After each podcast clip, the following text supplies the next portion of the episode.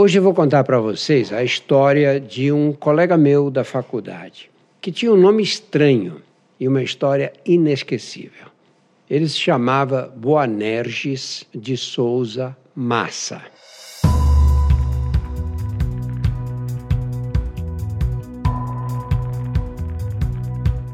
Olá, eu sou Drauzio Varela e aqui você vai ouvir outras histórias.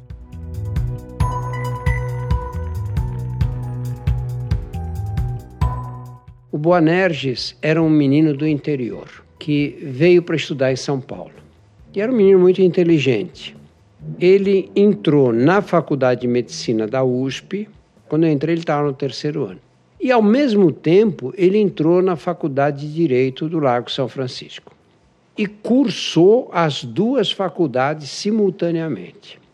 Só que ele vinha da classe média do interior e tudo, não tinha condições de se manter em São Paulo.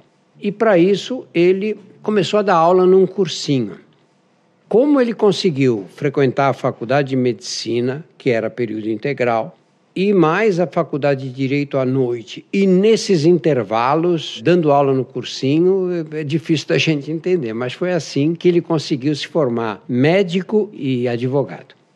O Bonerges tem uma passagem que é inacreditável. Ele estava no quarto ano da faculdade Naquela época, o quinto ano da faculdade era um ano muito tranquilo, porque não havia internato, o internato era só no sexto ano. Quando ele estava no quarto ano, o que ele fez? Um dia, no final de uma aula, ele foi lá para frente e falou: Pessoal, peraí, que eu quero dar um aviso. Eu vou falar com o diretor da faculdade para dispensar a gente um mês e meio do quinto ano, para a gente poder ir para a Europa. Aí o pessoal começou a rir, vaiar e tal.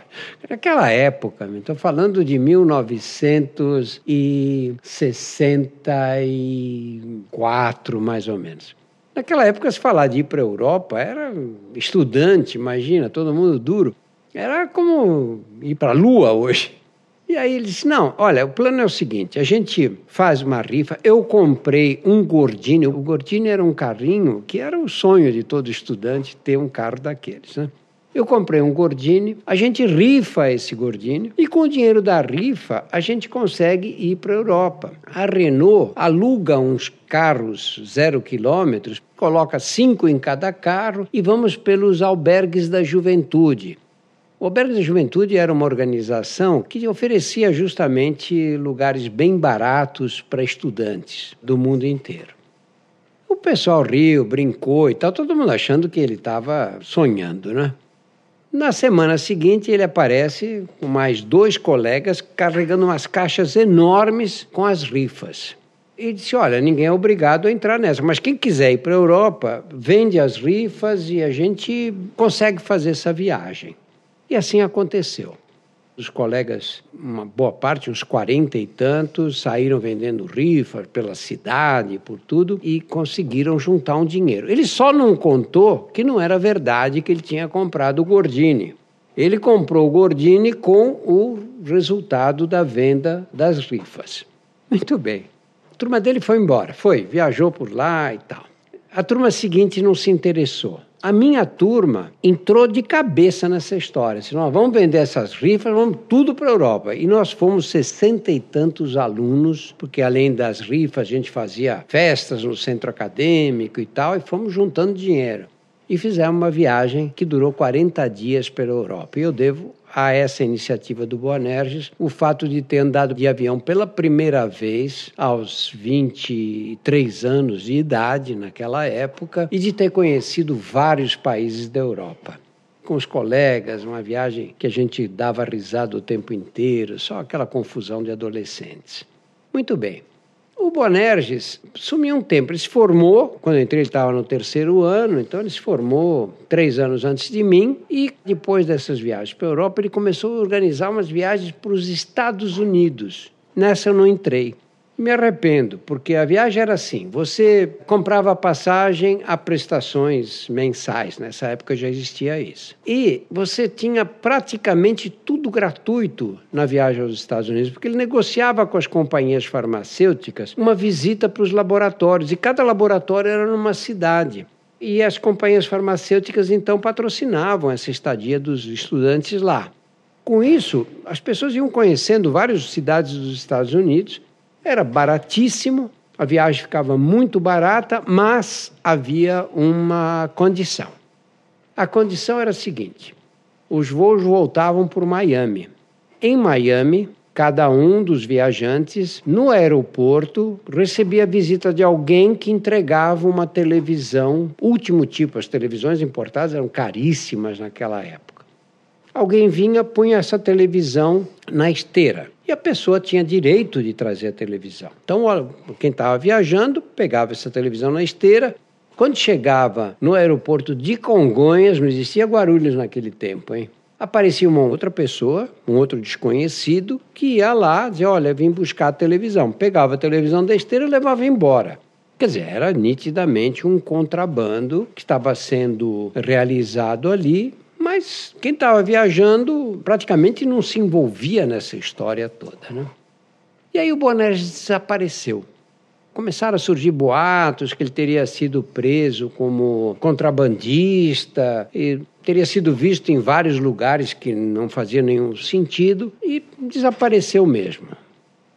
Um dia, ele aparece num pronto-socorro aqui no fim da Zona Sul. Esse pronto-socorro era de um hospitalzinho que era conduzido por colegas de turma deles. Eu conheci todos, claro, a gente tinha sido colega na faculdade. Ele aparece lá com o carro pedindo uma maca no pronto-socorro. Trouxeram a maca, ele colocou um rapaz nessa maca e entrou pelo hospital. E falou né, com os colegas que foram atender que era um cunhado dele que tinha sido surpreendido com a mulher de um vizinho e tinha sido baleado. Os tiros tinham pegado o abdômen. Tiro em abdômen é cirurgia, não tem o que fazer, tem que abrir e pronto. Hoje se faz tomografia, etc., para avaliar o tamanho do estrago, mas naquela época não existia tomógrafo, não existia nada. O doente foi levado imediatamente para o centro cirúrgico e operado pelos colegas de turma dele, Boanerges. Aí o Bonerges assistiu a cirurgia inteira, havia várias perfurações intestinais no rapaz, esse pseudo-cunhado. Quando terminou a cirurgia, ele disse: Olha, é o seguinte, puxou um revólver. Puxou um revólver e falou: Esse rapaz não é meu cunhado, eu estou na luta armada e ele foi baleado num assalto a banco. Os colegas começaram a rir, falaram, ô Banés, para com isso, que... tira esse revólver daí, tá? estou falando sério. Estou falando sério. Tem um revólver, esse revólver é para tirar. E vocês vão me obedecer aqui, porque senão são vocês que vão se complicar. Eu vou levar ele embora. E vou levar ele embora já. Vou levar na ambulância do hospital e depois eu conto onde eu larguei essa ambulância. Mas eu vou levar ele embora. E aí os colegas ainda até aí achavam que ele estava brincando, porque eram colegas de turma, eles conheciam ele há muito tempo e tudo. E ele disse: Não, eu vou. E saiu empurrando a, a maca com o doente e o revólver na mão. Aí foi, colocaram o doente na, na ambulância e foram embora. E o Bonerges, ainda antes de sair, ele falou com o cirurgião, que é um colega nosso que está tá em atividade até hoje, trabalha no Hospital Oswaldo Cruz. Esse colega perguntou para o Bonerges: para onde você vai levar ele? Esse colega que operou não sabia, não tinha ideia de onde havia delegacia ali na Zona Sul, daquele jeito, naquela época. Falou, vou levar ele no pátio do colégio que tem uma delegacia lá. Disse, tudo bem, então pode levar. E aí, pôs o doente na ambulância e levou embora. E sumiu com a ambulância. E de fato, depois de algumas horas, ele telefonou dizendo a ambulância se encontra em tal rua, em tal lugar. Muito bem. E o Bonerges desapareceu. Contam que ele teria ido parar em Cuba sequestrando um avião que saiu de Buenos Aires, na Argentina. Não sei se é verdade, mas é isso que dizem. Em Cuba, ele fez um treinamento de guerrilha. Isso parece que é verdade mesmo. E aí voltou para a região do Araguaia, no Tocantins. Nessa região, na guerrilha do Araguaia, ele foi preso e levado para Brasília. A Comissão da Verdade diz que ele desapareceu. Foi a última vez que ele foi visto em Brasília e que teria sido assassinado pelas forças de segurança. E assim desapareceu o Boanerges de Souza Massa. que foi meu amigo quando nós éramos estudantes, embora tivéssemos ideias diferentes.